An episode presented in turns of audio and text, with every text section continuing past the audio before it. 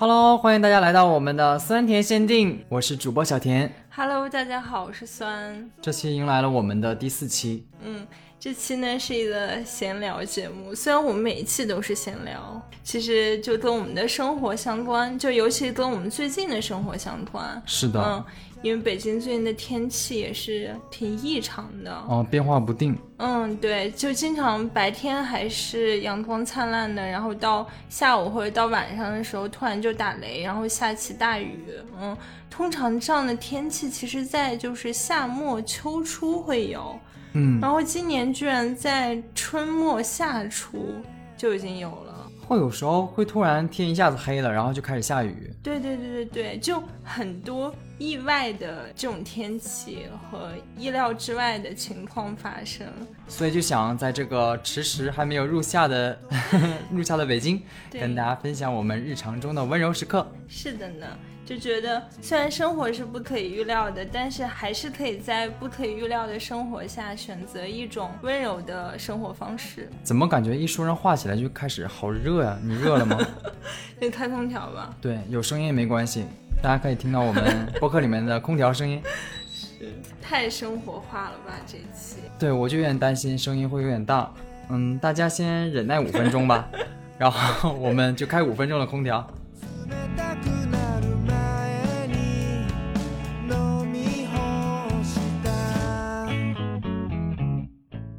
虽然我们这期是闲聊，但是还是会围绕一些东西展开。比如像，因为你最近搬家了，所以我们会聊一聊搬家的心情啊什么的，然后还会聊聊最近生活中感受很美好的几个瞬间，然后再聊一聊我们最近看的剧呀、种草的美食呀，还有看的书什么的。嗯，其实想要这样更加轻松的方式跟大家聊天，也是受到了茄子的灵感。我是会觉得，如果把自己想象成一个茄子的话，根本就不会去考虑哦，我我要跟大家分享一个什么样是一个更加完整的概念呢？嗯，是啊，就是把自己当做茄子，然后分享茄子生命中的一些很快乐，或者是其他的一些让他觉得想要跟大家分享的瞬间。对，而且刚刚我们还看到一句话说，坦诚也是很有趣的一件事情。嗯，嗯所以我们就坦诚的聊起来就好了。好，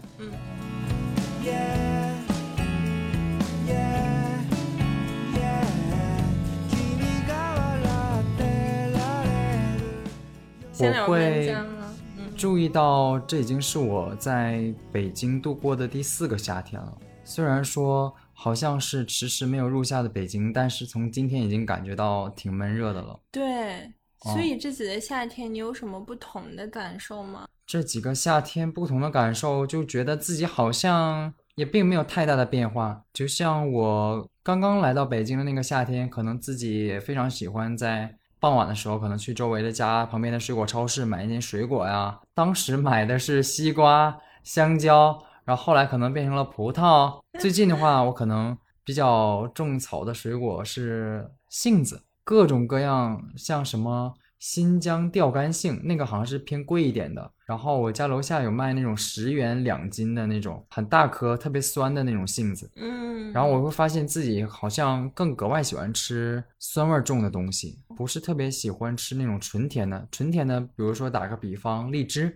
哦，对对对，荔枝就甜度很高。哦，嗯，酸一点呢，可能我特别喜欢杨梅啊，像前段时间很喜欢草莓，都是带一点点酸味儿，然后让你回甘。对啊，因为有的词叫酸甜可口，不是哦甜甜可口。真的哎，就是只有两种味道搭配起来，才会觉得哇好吃可口。那你刚刚提到搬家嘛，其实我会觉得之前自己已经很喜欢目前自己住的这个小区以及是嗯。周边的环境了，但是我一直没有下决心搬家，好像总会给自己一个心理暗示，住在原来的地方也不错呀，可能也能买到一些呃新鲜的水果呀，然后点一些外卖之类的，嗯，就总感觉，嗯，先给自己找一些比较心安理得的借口吗？或者是安慰自己，哦，也还不错。但是每次嗯我真的又坐车来到了我现在住的这一片，就会觉得，哦，这才是我想要住的地方。这才是你更想要拥有的一种生活。嗯，但是我又叫车回到原来住的家的时候，又会觉得，哦，好像也还行，也嗯，也不差嗯对，就觉得人好像总是会为现在的自己的这种状态来找一些安慰剂，就觉得我现在好像也不错，但嗯是很少有人好像就是会真的把自己从一个温水中给拽出来。你知道更好的生活是存在的，但是你要去追求那种更好的生活，其实还是蛮需要勇气，而且还需要机遇。嗯，，对，就像你说，你这次搬家，其实你有种缘分到了的感觉。是的，嗯。呃，我们那天就有个很奇妙的比喻嘛，说是像是一根绳子，嗯，就感觉好像那根绳子迟迟还没有出现，有时候自己也想要去创造这个绳子，就比如说去物色一个自己喜欢小区的一个家，但是一直也没有合适的那一个。像我，我比较喜欢某些特定的一些楼楼牌号啊，还有一些房间号啊。嗯，我其实会在意它的朝向，比如说它是不是朝南，因为朝嗯南就会有太阳洒进来，太阳光洒进来，这样对啊，这样你整个就吸收了太阳之后，你整个人的状态都会不一样。嗯没错，哎，你要这么说的话，我的确是跟最开始来北京时候那个夏天的我有了非常大的改变，嗯，一个很直接的改变。是，那个时候我住的那个房间也是有一个很朝南的大窗户，嗯，但是我在白天会把窗帘拉得紧紧的，嗯我不让那个阳光进来，我会觉得营造一种夜晚的氛围，嗯好像能够增强我唱歌的感情。这种嗯这种比较嗯荒谬的理论吧。但现在呢，我就更希望在白天的时候多跟阳光有一些互动吧。嗯嗯，在夜晚的时候，还是可以回归到那种你想要的 氛围和状态。现在那种时刻越来越少了，嗯，我感觉好像自己的性格也有一点点变得更加开朗吗？或者是你其实就除了你本身性格那一面之外，其实你又开拓了自己另外一种性格吗？而且我会现在觉得自己更想要在白天跟白天多互动。嗯 夜晚人就是要休息、要睡觉的嘛，然后白天就应该起来多活动活动。日出而作，日落而息。是的，想活得像人一样。对，就是跟随大自然的节奏。然后还想说的就是，觉得搬家的确是有一个这样的机会，还挺不容易的，因为也要遇到合适的房东，也要跟房东可能要来回博弈啊，商量一些不仅仅是房租啊，还有一些自己对家的可能一些设想和要求吧。嗯，对，也不知道是不是会遇到你自己很喜欢的或者合适的房东。嗯而且在想的是，如果我搬家，为了是更好的生活、更想要的居住环境吧，如果是为了搬到更差的地方，哎，会有这样的心理吗？不会，就觉得没有必要费这个劲儿。如果说想要把自己拉出来的话，肯定是会觉得你追求的是一种更好的生活，你才嗯会给自己那么大的力量和勇气，嗯，让自己向那种生活跑去。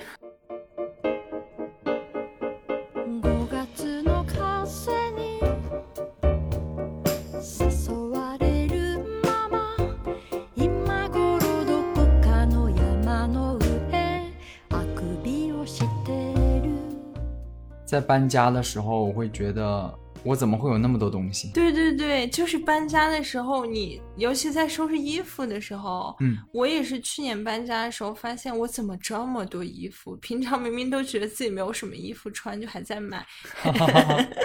但是一搬家的时候觉得天呐，这就是从哪冒出来的？然后我现在有一个小小的方法可以分享一下，就是你可以买一件衣服的同时，然后你就可以捐出去或者丢掉一件同类型的，这样你就可以保持你的衣柜就不要那么拥挤，进一出一，哇，进一出一，嗯，一种断舍离的方式。学到了这样的。那你会把那些自己不想要的衣服都怎么处理啊？我会就是打包起来，放到楼下的那个废旧衣物的回收箱里。因为我看好像会在某些 app 上面会有那种回收旧衣服，然后免费上门。对对对，也会有，也会有。然后还有那种定点去捐献衣服的，但是那种通常都会有一些要求。我在想，这些旧的衣服都会被怎么处理呢？是会被运到一些广东的加工厂？因为我在跟我妈妈去广东的大街上闲逛的时候，遇到一些比较小的服装店，我妈妈都会感叹：“哎，这边的衣服卖的可真便宜啊！一件小衬衫蛮好看的，这样的小店里才卖一百一百多块，但在东北的话，可能都要卖到三四百。是是，因为广东就是轻工业比较发达嘛，嗯，所以它这种衣服的原料，然后生产成本都不会很高，所以它就是售卖的价格也不会很高。但是东北是重工业城市，嗯，所以轻工业就不会那么发达，它可能都是从外地进货的，这样你的进货成本还有你的原料成本都会比较高。是哦，东北是重工业基地啊。是，然后在搬家的时候，我会在想，真想让全世界的人都同时一起搬家，让他不能光让我一个人体会到这份痛苦。搬家真的很痛苦，但是你有跟我说说，当你最后搬完，然后把东西都放下，然后都把它们放好的时候，你觉得哇，好轻松呃，那个时候跟你分享的是搬家还算是比较容易的，还原才是最啊！难的。对对对，是是是，这样就是其实你搬的时候，你就已经要大概有一个对物品归纳概念，就是比如说你把书要放到什么类型的箱子里，然后衣服要放到可能布袋里，然后对，厨房用品要放到什么箱子里，这样你还原的时候也会稍微轻松一点。嗯，刚开始三小时是这样的，对对后来就随便的哦，都装走吧，都装这个箱子里就行，都都都都一起装走吧，对对对对，赶快装走吧。那时候搬的时候也是，搬到最后真的就是开始塞了，就宜家那个大袋子拿出来，然后就往里放。就是都混合在一起了，都那种大杂烩，嗯，只要能带走，不管是厨房的还是浴室的，都都一块装在这个箱子里都可以了。对对对，没错，然后还还有想要说的是，会觉得啊、这次搬家对于我来说是一个蛮了不起的事情，嗯因为我前两次搬家都是有妈妈和姐姐在帮助我，嗯两个人或者是两三个人以上就会有一个推动力嘛。嗯就比如说第一次我姐陪我搬家，就收拾东西，收拾到了凌晨四五点钟。在十二点钟的时候，他说我们先喝杯美式咖啡吧。我说嗯啊，谁要喝那个东西啊？半夜十二点。然后他说，他说因为我们要收拾到四五点呀。当时我就觉得不，敢相信。好绝望。但是第二天房东就要来了，所以晚上必须要全都收好。如果是我一个人的话，我想我就是要睡觉了。结果你这次居然一个人成功的搬家了。当然也离不开自如搬家师傅的帮助了。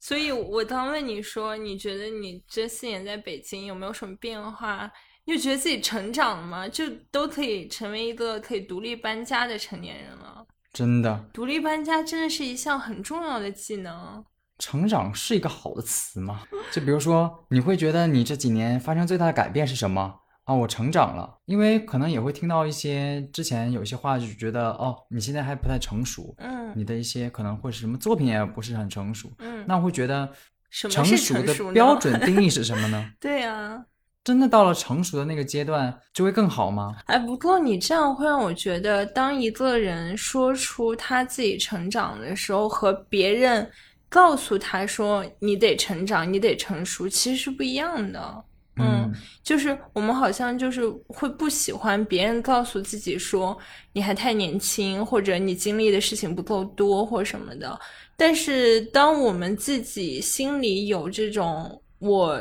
我可以独立承担一些事情了，其实还挺不错的。就是自己意识到了自己、嗯哦，原来可以自己承担这些事情了，嗯嗯嗯暂时可能没有别人的帮助也可以做到。但是我今天听到你说那句话，就是说自己需要帮忙的时候，很勇敢的说出“帮帮我”。嗯，因为嗯，你向别人展露脆弱当然是很勇敢了，嗯，但是你自己完成自己内心的成长，它同样也是一件很勇敢的事情。对，因为人要就是让自己去成长，让自己经历很多事情之后，其实也是不容易的。就像你刚刚说，就是人会不断的告诉自己，我现在也不错，就我现在住的小区也不错，然后我现在周围的环境也不错，但是你其实会知道有更好的小区和更好的环境，嗯嗯，然后你能遵循自己内心的追求，然后去追求一种更好的生活，这当然是一种成长，然后这也是很勇敢的一种方式。明白了，为自己的成长鼓掌。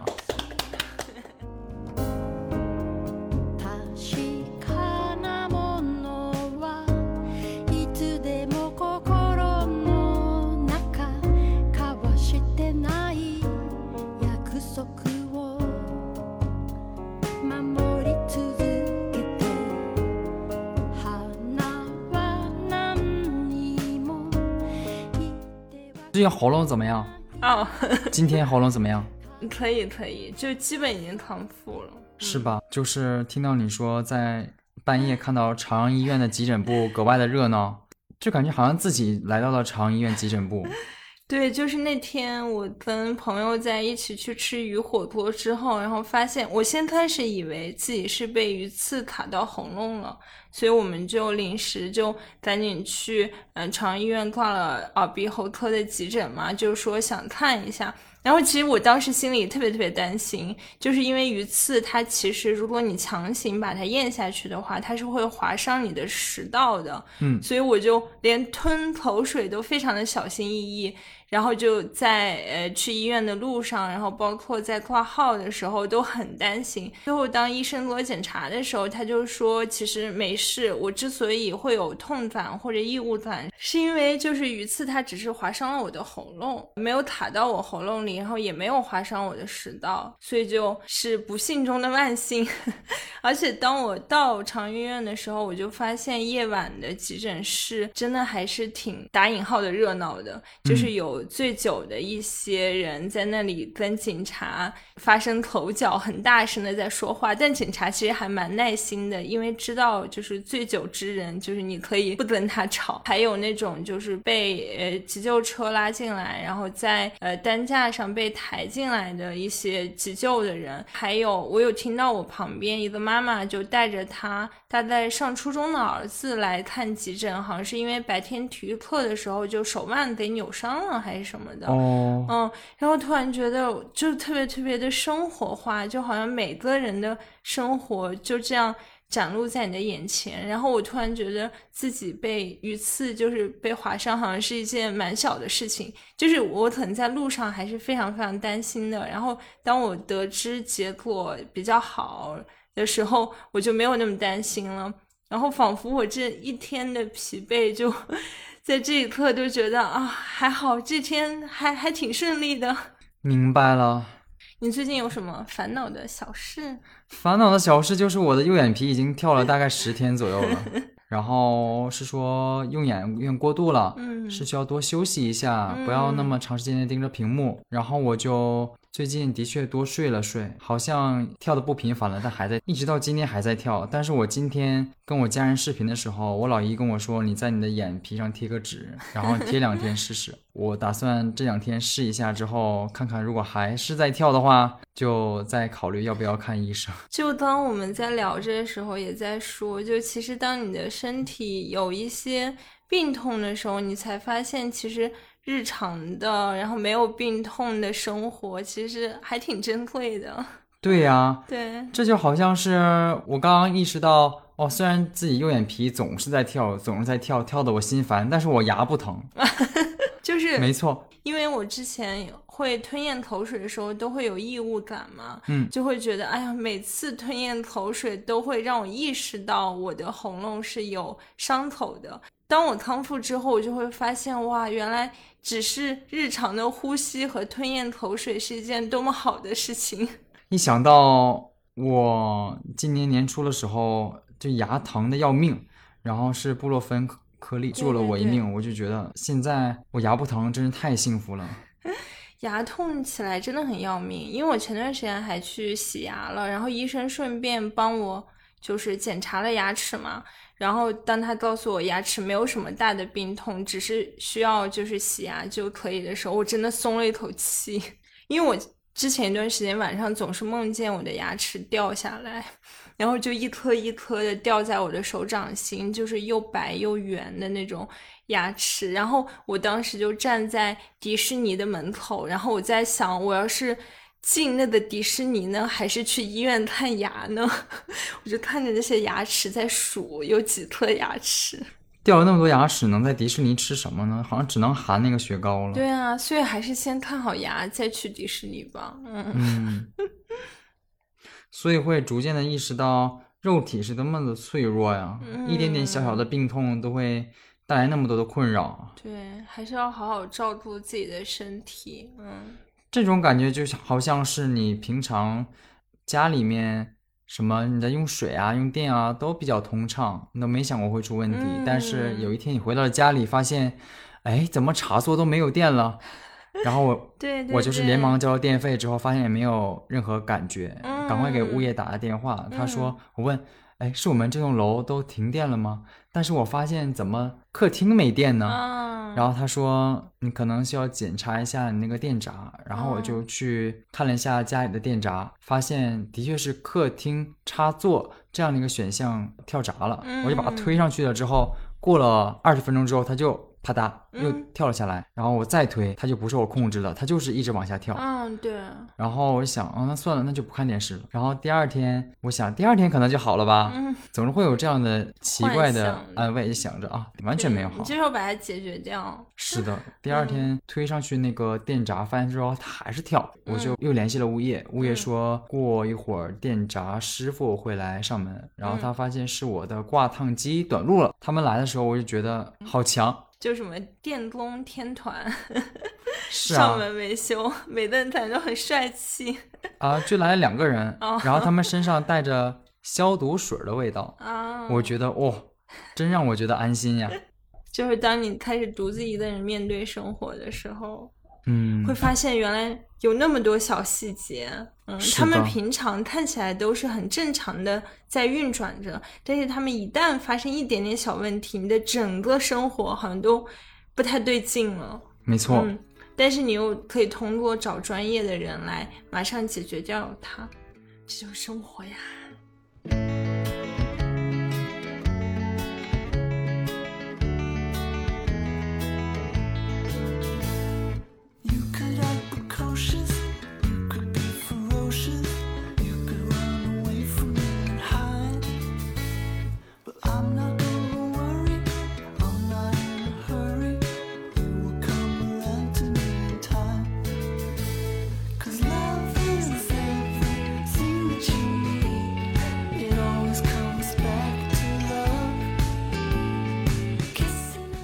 那我们分享一些快乐的瞬间吧。好的，因为最近还是在上课嘛，嗯，然后打一个比方说，我对周一的最大的期待就是上了一下午的课，下了课之后呢，坐着从通州出发的地铁，嗯。穿越了十七公里，嗯。然嗯，后来到了大望路的一家 Manner，Manner 是一家咖啡店的名字，对，嗯，是方式的意思。我拿出了我的保温杯，选择了热燕麦桂花拿铁，因为我那个保温杯它挺小的，所以嗯就选择一些热饮。嗯，然后最喜欢的还是你最开始给我推荐的那一款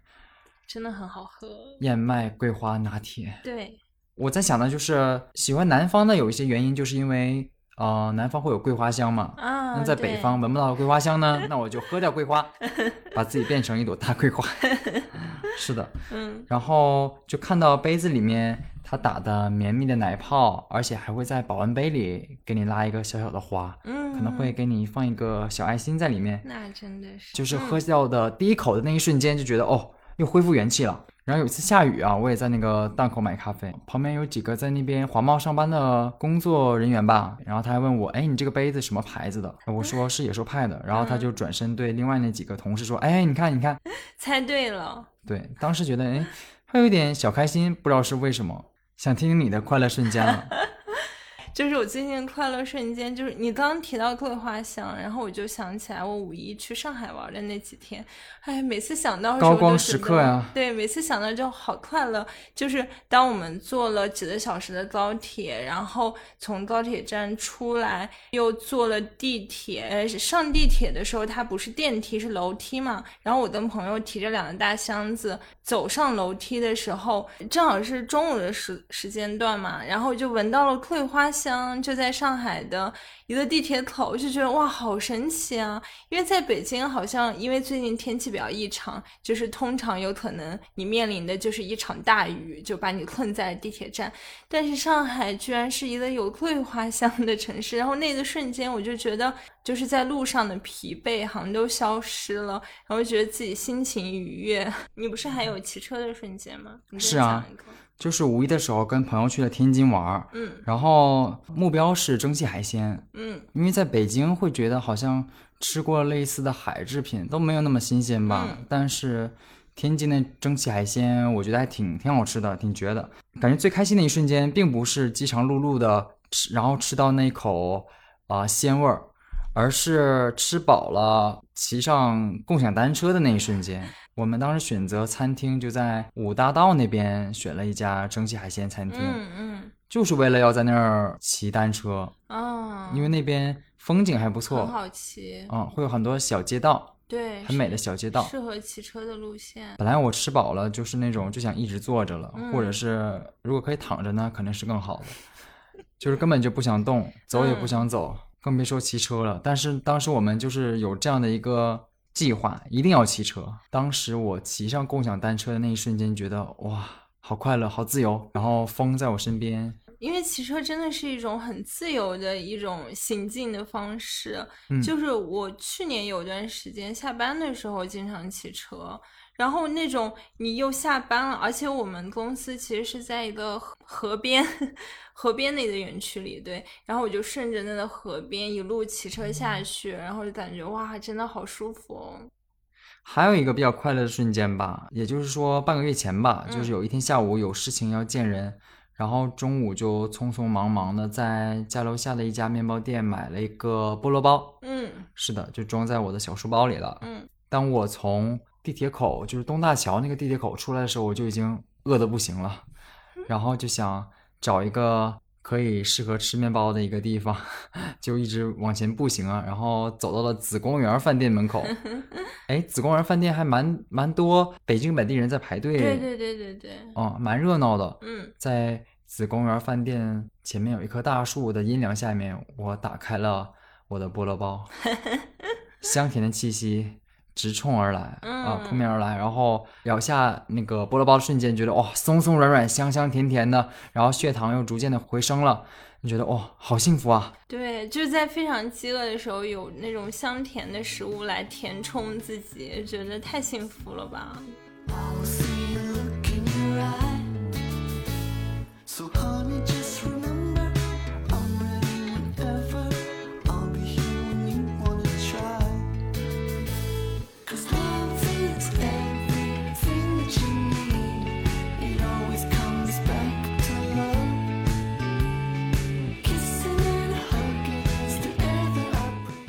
最近你在看短剧开始了，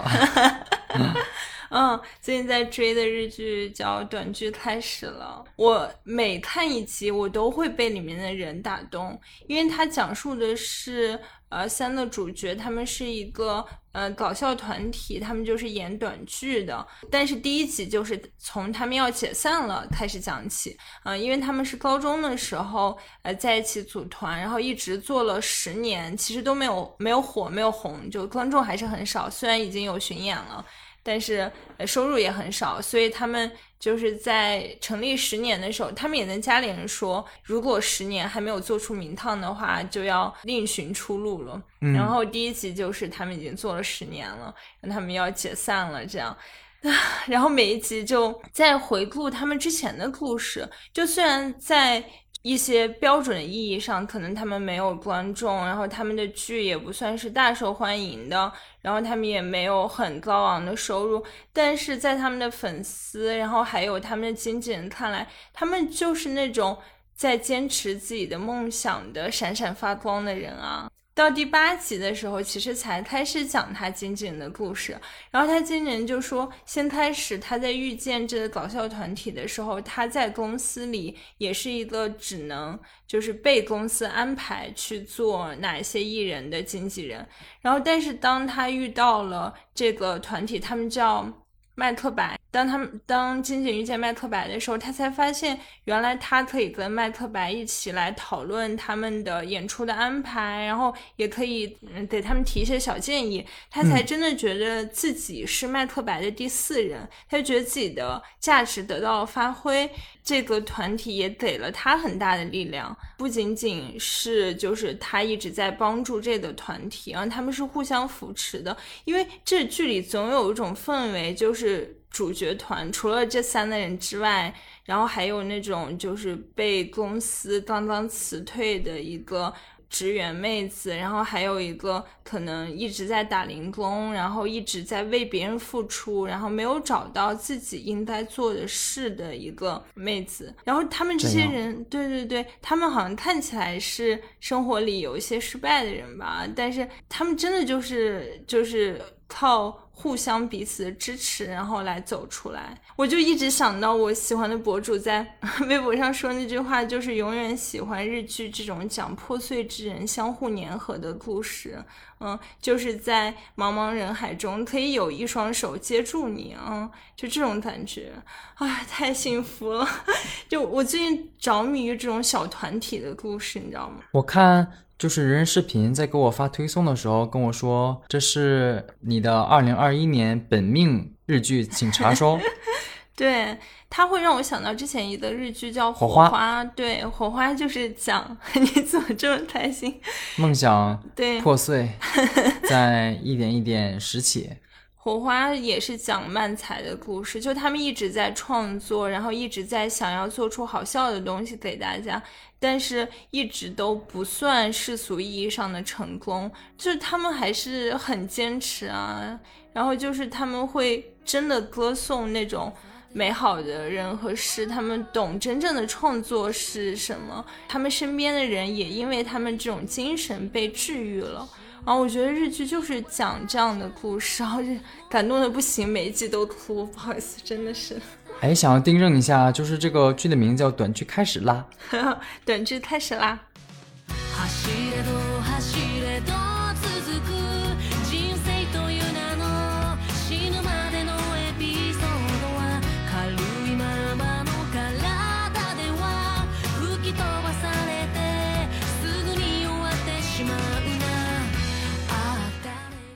要讲什么剧来着？我要讲的不是一个剧哦哦，，对，想起来了，你最近在看的，对，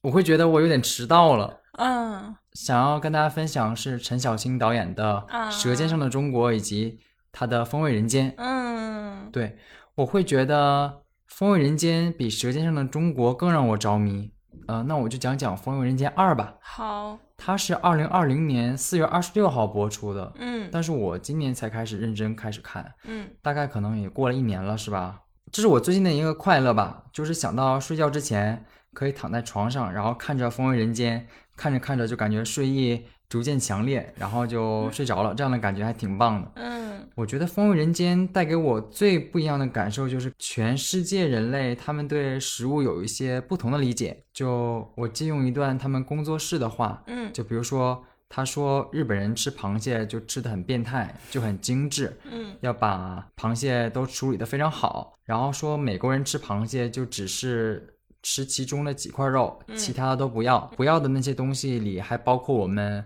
中国人非常不能舍弃的，蟹黄对，还有蟹膏，这很可惜。真的很可惜，蟹黄拌饭、蟹黄捞面，哦，就是啊，你说嗯面条这个东西啊，就稍微加那么一点点酱，就能拌下去吃一大碗。对呀、但是像很多调味很简单的面条都很好吃，比如阳春面啊什么。但是如果是一大碗饭，然后上面就给你浇了一点一点酱，但日本也有这种吃法呀，叫什么猫饭，就是在那个饭上，深夜食堂里有一集讲这个的，在饭上然后放一点那种木鱼花，然后再放一块黄油，再浇一点酱油，也可以这样吃。哦，对，还想再举个例子，就比如说同样是鸡蛋和肉泥的结合，嗯英国人就是会把肉裹上蛋液之后再油炸，嗯，叫英格兰蛋，还讲述了在武夷山区家庭主妇小心翼翼的把肉放在蛋黄的内部，同样是鸡蛋和肉，就会做出非常不一样的事情，对，很有意思。我使用不同的烹饪方式，而且这个烹饪方式也跟这个地区的饮食文化，然后还有气候呀什么的相关。嗯，嗯，想起来之前看了一本书，叫《一座小行星的新饮食方式》，就是说在地球上的各个地区啊、各个国家，然后因为气候呀什么。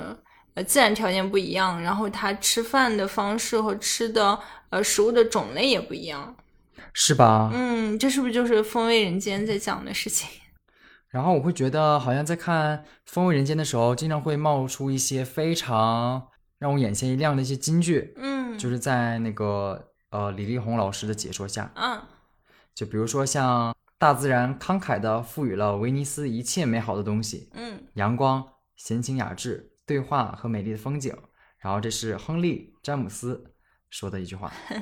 然后像这里这里还有一句话叫做“冬天实在太漫长了，漫长的让我觉得时间是不流动的”，嗯迟子健说的。嗯还有为使人生幸福，必须热爱日常琐事，是芥川龙之介说的。就觉得其实《风味人间》不仅是一个美食纪录片，它还有点旅游的感觉，就他会把你带到这个世界上的各个角落里。嗯、没。错，嗯，然后他还有根据季节来拍的，就可能冬季他就会去到那种北欧的那些国家，然后哦看他们是怎么度过冬天的。然后我朋友前几天还给我发照片，也是就是因为他家乡是云南的嘛，然后他的一个小伙伴去采那种蘑菇，还有嗯绿色的蘑菇，哎，然后很大颗的那种。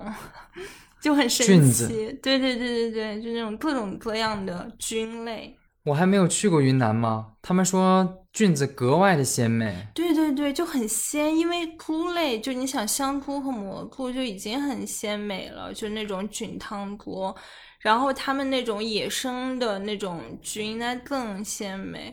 嗯，我就很喜欢看这种旅游类的、美食类的纪录片，就是因为它会让你觉得你不仅生活在就是北京，或者你生活在你你自己所住的小房间里，你其实还生活在很大的一片大地上，是大地上发生了各种各样的事情，大家会吃各种各样的东西。你可能往正南几百公里，你就到了云南，然后哦你就可以有另外一种食物和另外一种生活方式，然后大家都是有不同的生活方式，然后充分的满足了我的好奇心。真的，嗯我最喜欢的那一集叫做《肌肉风情说》，嗯，它就是比如说这个转景，我还在呃广东吃着白切鸡，对，吃着豉油鸡，吃着盐焗鸡。下一个，我马上我就到日本开始吃烧鸟，嗯，然后又一个转景，对我开始在韩国吃炸鸡，韩式炸鸡。是，再一切换，我开始在呃四川在吃辣子鸡，嗯，这种感觉让我觉得哇，这都是我喜欢的鸡的烹饪方式。对。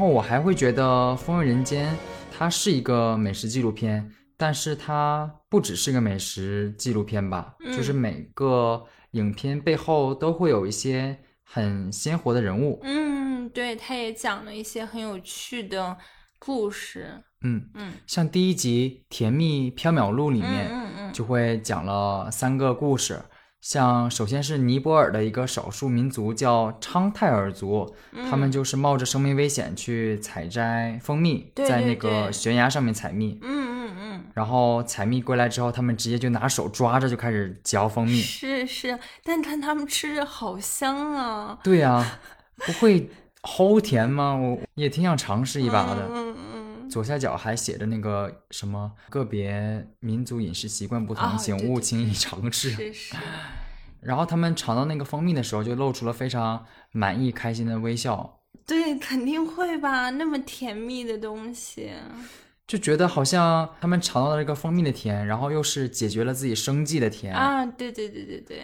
然后接下来的故事就是一个叫做萨哈特的一个年轻人，嗯他想成为一个做巴克拉瓦这样的哦甜点的甜点师，嗯，我记得好像是土耳其吧，是吧？嗯嗯嗯是一个蛮复杂的一个、呃甜点。嗯，传统的一种点心，好像介绍说他擀了七年的这个面皮儿，对，做工也很复杂的，是的，嗯然后才终于有机会能够去学习做这个巴克拉瓦甜点的核心技术。然后他知道了这个消息，就是自己可以成为一名甜点师之后，嗯。回到家乡，然后他的家人们啊都特别的开心，特别的高兴，嗯。就是实现了这样的一个梦想，这样的一份甜蜜。是是是，第三个故事呢，就是一个来自香港的一个叫做新哥的这样的一个大哥，工作在一个香港的烧猪坊，他就是啊每天在高温下工作，嗯。然后就是马上要到自己女儿拿高考成绩的啊，日子了，是是，然后发现成绩并没有那么理想，嗯。然后整家人就是都挺失落的，嗯。就这样的一个炎热的夏天，每天高温的工作，好像这一家人都没有什么期待，没有什么甜蜜的事情。但是呢，中国人 总能从苦中找到甜蜜的线索，嗯，就是他们就做了一一锅苦瓜排骨汤，对对对，然后苦味在口中散开，慢慢就会有回甘出现了。真的好中国文化的感觉啊！回甘，但“回甘”这个词真的会跟你讲的这个故事还蛮贴切的，就是他是一个高考生，可能他经历过一段苦日子，嗯然后可能分数也并不是很理想吧，但是他可能最终还是会去到一个大学，会去到一所学校，然后继续自己之后的人生，然后他还会碰见各种各样的事情，然后就觉得高考可能只是其中的一个小阶段而已，嗯，嗯，还有更大的人生要在面前展开，嗯、是的。啊对，然后就是这样的一碗苦瓜排骨汤，嗯。就说这样的一个汤啊，不仅消解的炎热，然后也让生活的不如意减少了一些吧。嗯，然后大家都比较轻松的，就也绽放了笑容。嗯，蛮好的。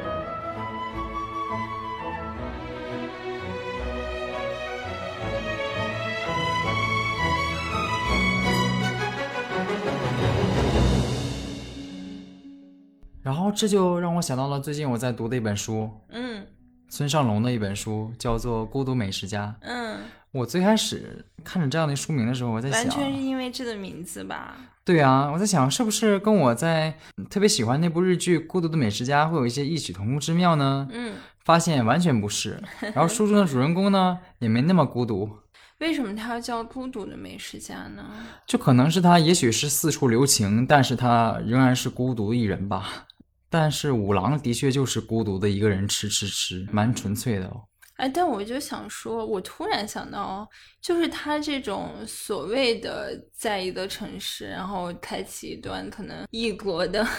情缘，然后然后他离开这个城市，这种其实还蛮孤独的。嗯，我之前看了一个美国电影叫《直冲云霄》，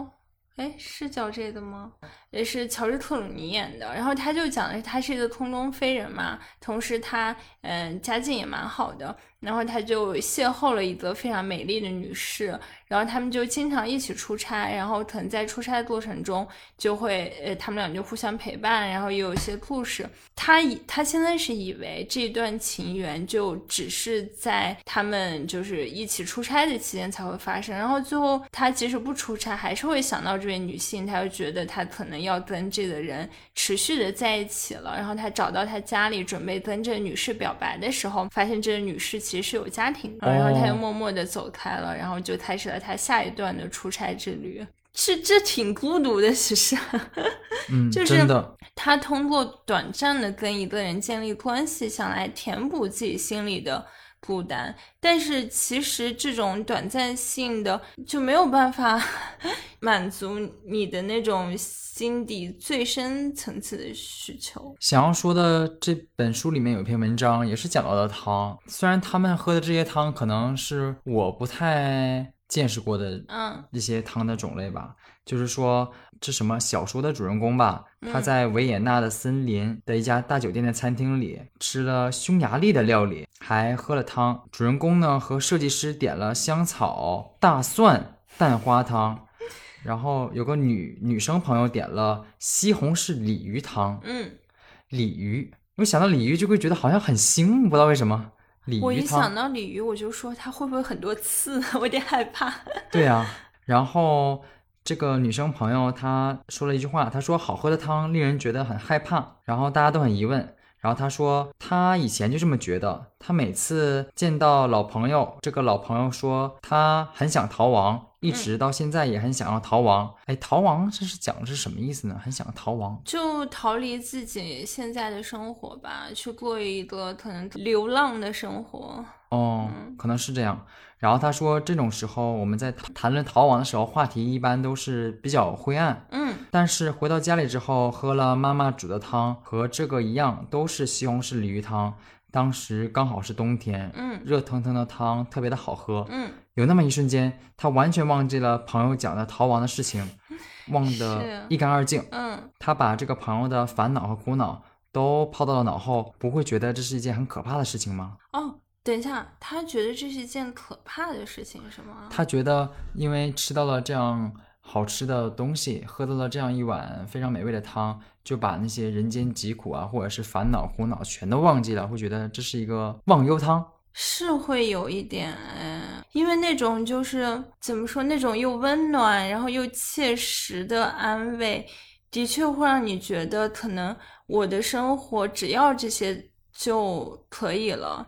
可能就没有办法跟远方的苦难去共情了啊，你可能就真的只专注在自己眼前的这种。小确幸里，但是我觉得就都需要吧，就是你你既需要那种很能够即时满足的，然后很安慰的、抚慰人心的东西，然后你又需要去又需要去，对，就像风味人间那样，就是你又需要去，你的心是跟这个世界 同在的，你是想要去感受更遥远、更未知的东西的，嗯然后他就是作者就讲到了作作者和另外一个朋友就喝着香草大蒜蛋花汤，嗯然后他们互相看了一眼，点了点头。他们就说这个汤有股甜味儿，然后香草和大蒜的香味儿刺激着喉咙，然后软软的蛋花在舌尖上滑动，让人觉得想要叹息。嗯他们觉得香草、大蒜、蛋黄汤也有点可怕，就是朋友啊、亲人啊、情人，他们思考着热汤究竟让他们忘却了谁的苦恼。它就像一个短暂的安慰剂，它就像一个短暂的镇痛剂一样，它可以一针给你打下去，让你忘了你现在在牙疼，但是你最终的解决办法可能还是要去医院 看看。没错，嗯，我在想，如果我很冷的时候回到家里面，突然有了一份金方花椒鸡，嗯，我会觉得哇，算得了什么了呢？刚刚的一些寒冷或者是之类的，可能更重要的是找暖气工把暖气修好，就是没这样。房间里也会暖和起来。Remember the hearts that you It's when you're tongue tied. It's when you can't hide. You follow the words. You follow the words from the case. Settle the bets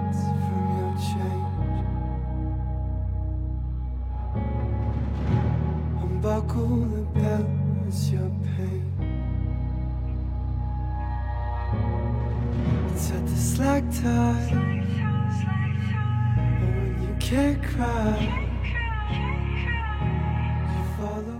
然后就最近有看两个绘本，然后觉得好治愈哦，尤其是它其实跟我们现在所面对的一些问题是息息相关的。嗯就有本着《心累了来抱抱吧》，然后它里面就是分了好几个小单元，然后就就会安抚你一些比较焦虑的小情绪吧。就比如说，它有一个是讲错失恐惧症的，你知道什么是错失恐惧症吗？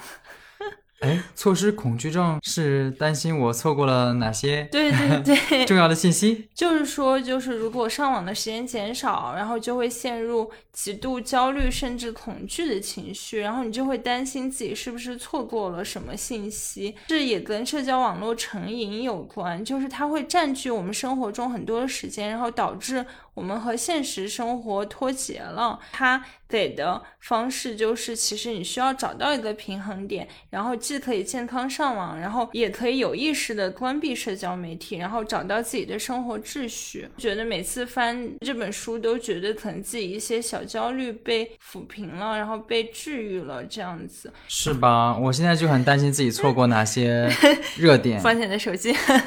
就之前看过一个电影叫《社交网络》嘛，然后它讲的就是那个扎克伯格创建 Facebook 的故事。嗯，然后 Facebook 是世界上最大的社交网站。呃，但是其实它整个影片探讨的是，就是现代这种即时的交流方式，到底是让我们的交流变得更密切了，还是说把我们困在每个人自我隔绝的一个岛上了？因为你可能在社交网络上说的呃话，或者是展示的，并不是你的真实生活，嗯，对你看到的也不是别人的真实生活，但你却因为这样的东西而实实在在的焦虑着，然后就觉得可能有意识的关闭社交网络，多跟身边的人接触，包括下楼买水果。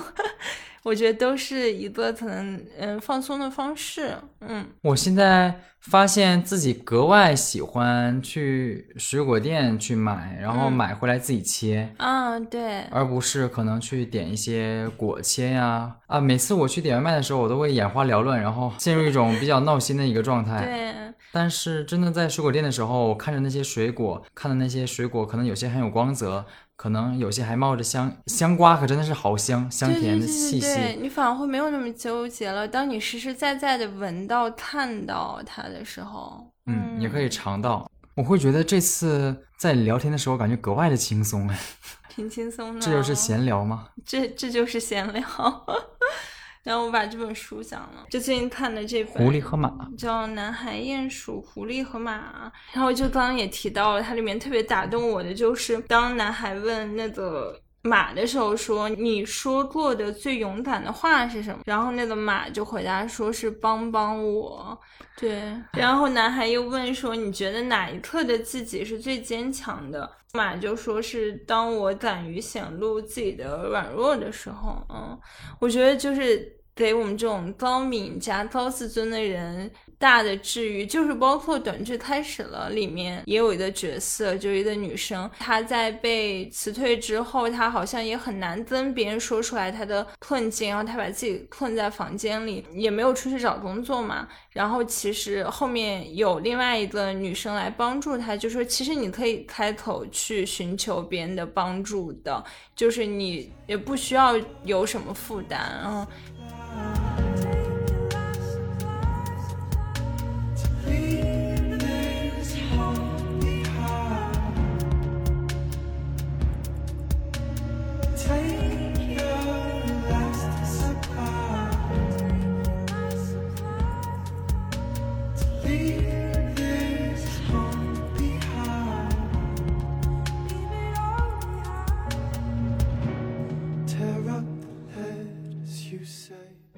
还有哪些想讲的吗？其实差不多了，就是觉得，就我们这期讲的这些话题，因为最近也是高考的时间段嘛，然后包括夏天，我觉得大家可能都会进入一个呃有一些燥热的状态，包括北京最近的天气异常，然后好像有很多意外的情况发生。但是可能在这些意外情况之下，然后生活它还是在缓缓流动的，就是，像我们平常可能去看看书、去看看剧，然后这些东西，它还是一种更加温和的，然后更加治愈的生活方式。然后包括我们前面说的，如果你发现了一点小问题，你马上去解决它，也是就是鼓励大家，即使在一种可能很焦虑或者很燥热的情况下，还是可以拥有温柔，然后拥有嗯凉爽的心情。而且还会可能会偶遇生活中一些比较确幸的时刻吧。对对对，然后也要珍惜这些时刻，然后去享受这些时刻给你带来的舒适感。但其实，在我们录制的时候，觉得北京真的已经进入闷热的夏天了。对你知道，在这种闷热的天气，然后又看到自己的节目上了小宇宙首页，就很不想努力了呢，就觉得啊、差不多了，就觉得嗯，已经达到目标了。离目标还剩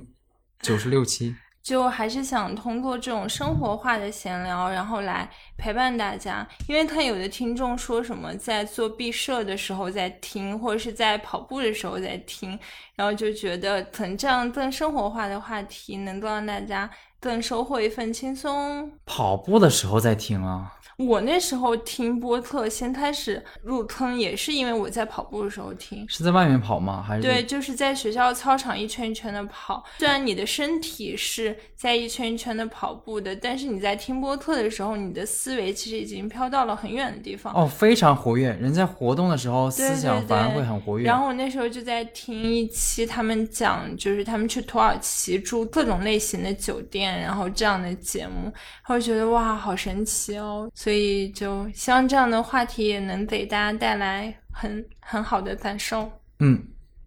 好，那我们的这期节目可能到这里就快要接近尾声啦。嗯，我们的节目可以在哪里听到呢？我们的节目可以在哪里听到呢？嗯，可以在苹果的 Podcast、网易云音乐、喜马拉雅，然后还有小宇宙和汽水，然后最近还有随音 APP 也可以听到。希望酸甜限定可以陪你一起进入一个很开心、很美妙的二零二一年的夏天，对，是今年夏天限定的酸甜限定。